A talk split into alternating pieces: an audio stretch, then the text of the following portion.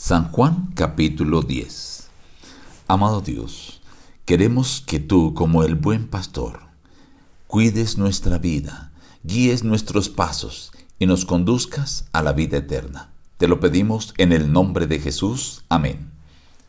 Reciban el abrazo de su amigo el pastor Juan Emerson Hernández y la gratitud por acompañarnos diariamente al estudio de la palabra de Dios. Hoy meditaremos en partes del capítulo 10.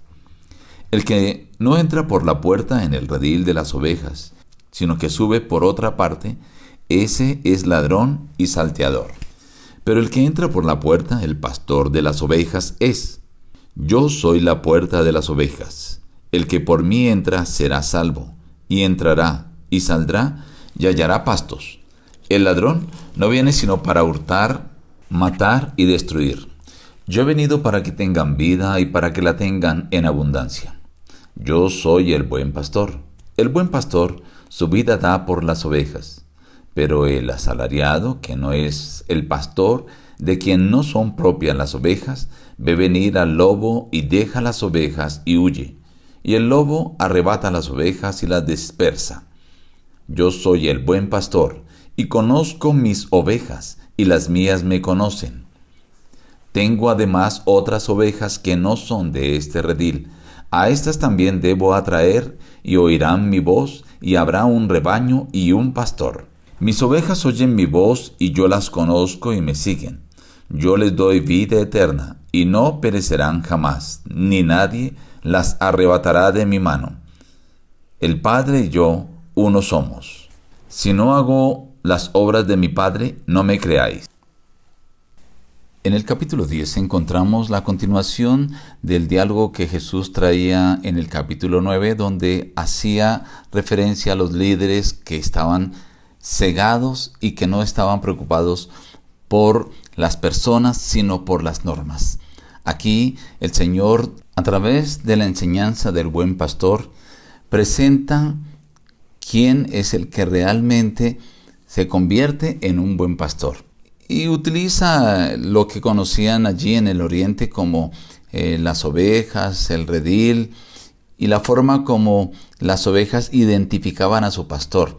Generalmente usaban una cueva donde colocaban allí las ovejas de diferentes pastores o un redil que era hecho con piedras y dejaban una abertura donde el que cuidaba o el pastor se colocaba en la puerta y él se convertía en la puerta de ese redil.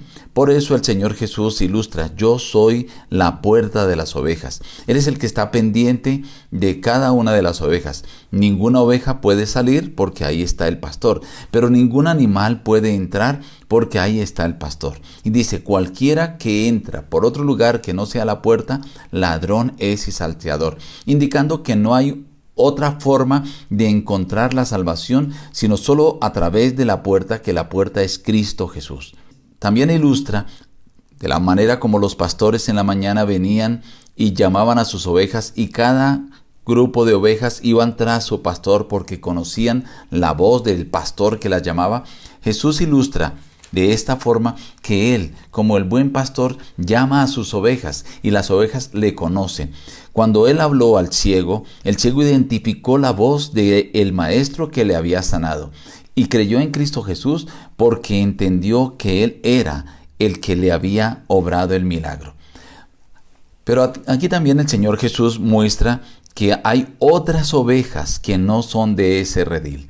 Hablando acerca de la época de Jesús, de los gentiles, de los que no eran israelitas, que había muchos que eran sinceros, creían en Dios y el Señor debía atraerlos. Por eso su ministerio no se centró solamente en Israel.